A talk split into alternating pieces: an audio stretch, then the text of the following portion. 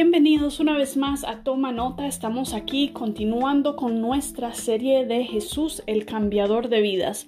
Hasta ahora hemos aprendido acerca de nuestra vida pecaminosa antes de Cristo.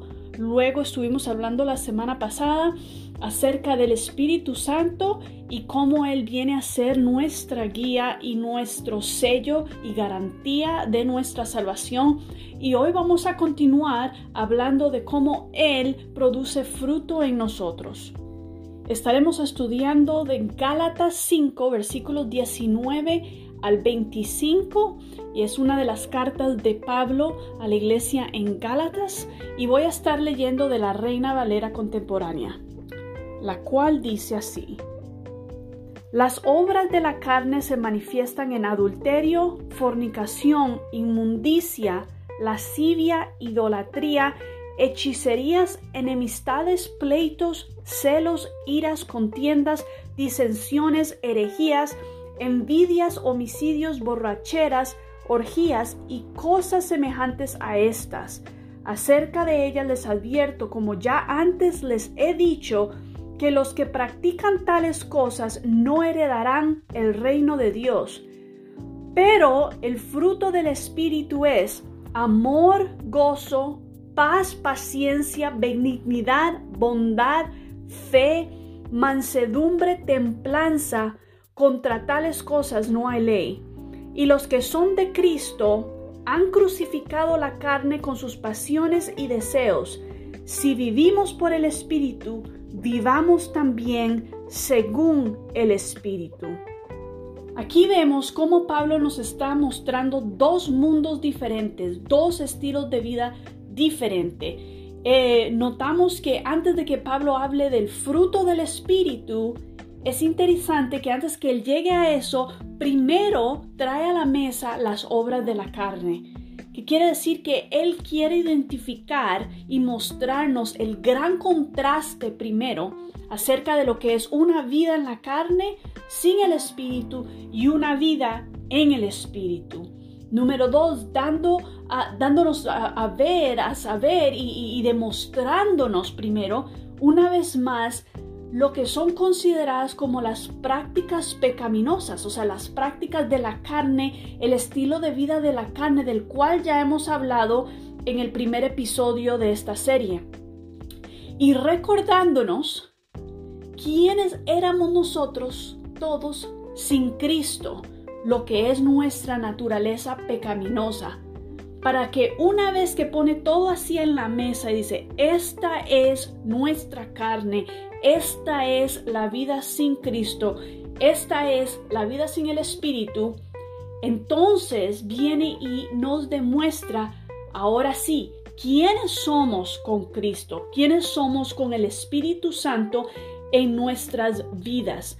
Dice que los que no tienen el Espíritu Santo no son de Él. Vimos esto en el pasaje que estuvimos leyendo en la serie anterior, eh, perdón, en el episodio anterior, pero lo vemos una vez más ahora sí en Gálatas, donde dice que los que son de Cristo ya han crucificado la carne y los deseos de la carne, que va alineado con lo que leímos la vez pasada, que decía que los que tienen el espíritu, los que no tienen el Espíritu Santo no son de él.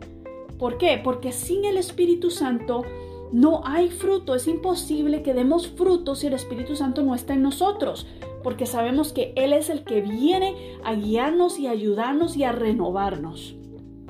En el versículo 24 y 25 de que acabamos de leer, menciona dos cosas. Número uno, que los que son de Cristo han crucificado la carne y luego Pablo nos exhorta a caminar o vivir según el espíritu y no satisfacer los deseos de la carne. Ahora, Él no lo da como una opción. Él no dice, bueno, si quieren o sería bueno si, si empiezan a vivir de esta manera. Es un mandato. O sea, Pablo nos exhorta y nos dice, vivan. Es muy directo. Vivan según el espíritu y no satisfagan los deseos de la carne. El fruto del espíritu es el modelo auténtico de justicia, o sea, es el modelo de vida que Jesús demostró cuando estuvo aquí en la tierra. Es, es somos llamados como creyentes a seguir ese mismo patrón y ese mismo modelo porque somos seguidores de Cristo y ya que Cristo modeló ese estilo de vida, nosotros también debemos de modelar el mismo estilo de vida por el cual tenemos al Espíritu Santo. Él nos dejó el Espíritu Santo para que pudiéramos entonces poder seguir en, la vida del Espíritu y en los pasos del Espíritu. Fue el regalo que nos dejó para ayudarnos porque sabía que sin eso no íbamos a poder lograrlos. Ahora es interesante ver cómo Pablo, hablando a los creyentes, les exhorta y dice que no hay que satisfacer los deseos de la carne. Ahora, ¿por qué dice que no hay que satisfacer los deseos de la carne? Porque aunque nosotros eh, tengamos una nueva vida en Cristo, aunque tengamos una nueva naturaleza, no tenemos aún un cuerpo glorificado. Es decir, tenemos nuestra nueva naturaleza todavía atrapada en un cuerpo pecaminoso y por lo cual dice Gálatas 5:17 que entonces tenemos una batalla dentro de nosotros y esto es una batalla diaria donde el espíritu quiere algo pero la carne quiere otra. Gálatas 5:17 nos dice, porque el deseo de la carne se opone al espíritu y el del espíritu se opone a la carne y estos se oponen entre sí para que ustedes no hagan lo que quisieran hacer. Entonces nos está diciendo que una batalla constante tenemos en nuestras vidas, aunque tenemos al Espíritu Santo dentro de nosotros, al no tener ese cuerpo glorificado, hay una batalla siempre entre lo que el Espíritu quiere que se opone a lo que la carne quiere y lo que la carne quiere que se opone a lo que el Espíritu quiere. Y esto es una buena noticia en el sentido de que nos hace reconocer, número uno, nuestra dependencia en Dios o sea que aunque lo hemos llegado a conocer a Él, aunque hemos sido renovados, necesitamos de Dios diariamente para poder seguir avanzando y poder seguir eh, doblegando la carne y poder seguir eh, viviendo una vida según el Espíritu y tenemos que buscar de Dios a diario porque solo Él nos puede ayudar a vencer en esta batalla que tenemos entre sí todos los días de nuestra vida. A la misma vez, es humillante y no lo digo de manera de una mala manera, sino humillante, se nos trae humildad el entender que nosotros nos necesitamos a Él. O sea, nos hace reconocer quiénes somos verdaderamente y cuánto lo necesitamos. Y eso nos trae eh, humildad, nos humilla delante de Dios al dejarnos ver la necesidad tan grande que tenemos de Él. Ahora, aquí hay un punto interesante también cuando Pablo nos está hablando de las obras de la carne y el fruto del Espíritu. Número uno es que son obras de la carne, o sea, en plural, son varias. Eso no quiere decir que todo el mundo peca todos los mismos pecados que están ahí. No, porque no todo el mundo está haciendo todas esas cosas en un día, ni no todo el mundo eh, eh, mata a personas, no todo el mundo tal vez tiene adulterio.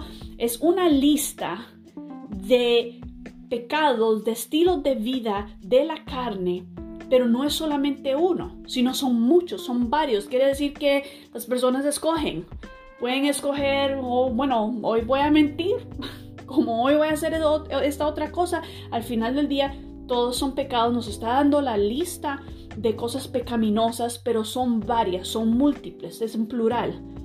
A cambio, el fruto del Espíritu es singular. Vemos que no dice los frutos del Espíritu son.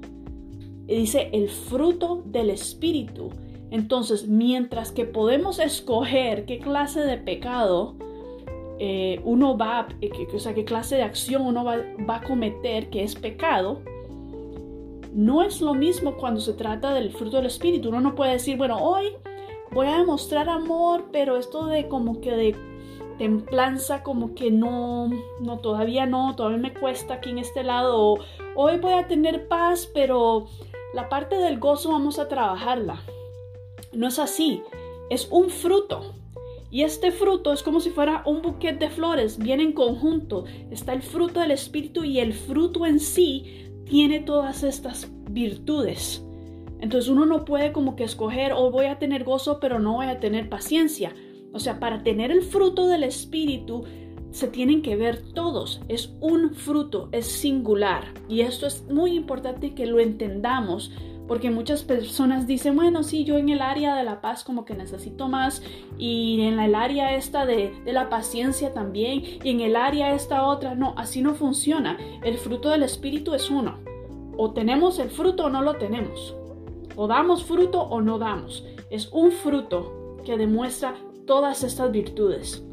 Ahora, el concepto de dar fruto está tanto en el Antiguo Testamento como en el Nuevo Testamento. Quiere decir que el deseo de Dios para nuestras vidas es que demos fruto. Y el Espíritu Santo vino a nuestras vidas específicamente para ayudarnos a poder dar fruto. El Salmo 1.3 dice que el justo es como el árbol plantado que llegando el momento da su fruto. Luego en Mateo 13:23, cuando Jesús está hablando de la parábola de la semilla y la siembra, dice que la semilla sembrada en buena tierra es aquel que oye la palabra, la entiende y qué? Y da fruto. Romanos 7:4 nos dice que Jesús resucitó de los muertos con un fin y era el fin de que demos fruto.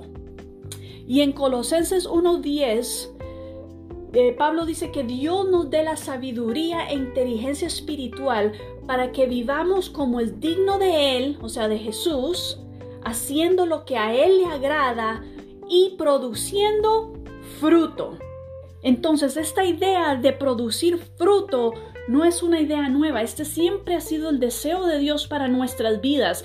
Tal vez antes costaba porque no teníamos el Espíritu Santo en nuestras vidas y sin el Espíritu Santo no podemos dar el fruto del Espíritu. Pero una vez que tenemos el Espíritu Santo en nuestras vidas, sí podemos dar fruto, sí deberíamos de dar fruto y vemos multitud de pasajes que nos dicen que el deseo de Dios es que demos fruto. Es más, que Jesús resucitó de los muertos a fin de que nosotros entonces podamos dar fruto. En Mateo 7 vemos que Jesús está hablando acerca del árbol y su fruto. Y dice que según el árbol es el fruto. Versículo 17 de Mateo 7 dice, todo buen árbol da buenos frutos, pero el árbol malo, ¿qué da? Da frutos malos. Él luego continúa diciendo en el versículo 19 que todo árbol que no da buen fruto es cortado y echado en el fuego. Entonces luego viene lo que nos dice el mandato que nos dice en versículo 20. Así que ustedes lo conocerán, los conocerán por sus frutos. O sea, el fruto del Espíritu es la evidencia de nuestra salvación. Si verdaderamente hemos sido salvos, deberíamos de, entonces, dar frutos, porque Jesús dice que es la manera que nos conocerán por nuestros frutos. Identifica lo que es un fruto bueno y un fruto malo. O da fruto o no da fruto. Y el que no da fruto, ahí dice que va a ser cortado. Hay mucha gente como que tiene miedo cuando se habla de este tema y dice, uy, no, no, no, pero no vaya a decir tal cosa porque usted no puede juzgar a nadie. Un momento. Una cosa es eh, estar mal juzgando a las personas y otra cosa es determinar si una persona da fruto o no da fruto. Es más, estamos llamados a reconocer si damos frutos o no damos frutos, porque dice que por los frutos se nos va a reconocer si realmente hay salvación en nuestras vidas. Es bien claro. Acabamos de leer un montón de pasajes donde es bien claro que estamos llamados a dar fruto y la única manera de dar fruto es si el Espíritu Santo está en nuestras vidas. Y por eso entonces Pablo dice, vivan en el Espíritu y no den eh, campo a los deseos de la carne. No, no pueden seguir viviendo de esta manera cuando ya tienen el Espíritu de Dios en ustedes y deberían entonces producir fruto y eso solo se puede si vivimos según el Espíritu y solo podemos vivir según el Espíritu si aprendemos a depender de Dios y a buscar de Dios porque entendemos que es que hay una batalla diaria en nuestras vidas entre los deseos de nuestra carne y los deseos del Espíritu y solo no lo vamos a lograr. Entonces necesitamos de Dios, necesitamos tener esa dependencia de Dios para entonces poder crecer en Él y poder dar fruto. Vimos que Jesús nos dio el modelo auténtico de lo que era vivir una vida que produce fruto. Y dice Efesios 5.1 que nosotros debemos de ser imitadores de Dios. Entonces, ¿qué hemos aprendido en, todo este pasaje? Hemos aprendido hasta ahora, si, si resumimos lo que hemos aprendido hasta este momento, aprendimos lo que era nuestra vida sin Cristo. Y es más, en el pasaje de hoy, una vez más, Pablo da la lista entera de lo que es un estilo de vida sin Cristo, lo que se puede esperar de una persona que no camina con Cristo, que no tiene el Espíritu en sus vidas y nos da la lista para que entendamos, hey, esta es, lo, esta es la vida de una persona que no conoce a Cristo. Esto es lo que podemos esperar de una persona que no conoce a Cristo. Este éramos tú y yo, cualquier persona que no tenga Cristo, porque esta es nuestra carne. Este es el pecado, esta es la vida pecaminosa. Luego aprendimos de que cuando creemos en Él, y creemos en el mensaje de la salvación, hemos entonces sido sellados por el Espíritu Santo, que es nuestra garantía de salvación. Es decir, tenemos el Espíritu Santo ahora sí en nuestras vidas por, por cuanto hemos creído el mensaje de salvación. Entonces, si tenemos el Espíritu Santo en nuestras vidas, entonces estamos aprendiendo que una vez que está el Espíritu Santo en nuestras vidas, el deseo de Dios y el mandato de Dios es que vivamos entonces en el Espíritu y no en los deseos de la carne y empezamos a producir frutos, así como Jesús dijo, un árbol bueno tiene fruto bueno y el árbol de nosotros es Cristo. Jesús dice, yo soy la vid y ustedes los pámpanos. En otras palabras, yo soy el árbol y ustedes son las ramas. Entonces, si somos las ramas que están pegados al árbol que es Cristo, entonces el fruto que debería salir de nosotros tiene que producir un fruto bueno y no un fruto malo. Si traemos un fruto malo, entonces no somos rama, no estamos pegados al árbol que es Cristo Jesús. Quiere decir, no tenemos al Espíritu Santo en nuestras vidas. No tenemos evidencia de salvación. Bueno, hasta aquí llega este episodio. Espero que haya sido de bendición para tu vida, para nuestra vida. Para mí lo ha sido demasiado. Yo estoy aprendiendo tanto como ustedes están aprendiendo. Aquí estamos aprendiendo todos juntos. Y bueno, seguimos aprendiendo más. Todavía nos quedan varios episodios para seguir en esta serie. Así que nos escuchamos en la próxima. Bendiciones.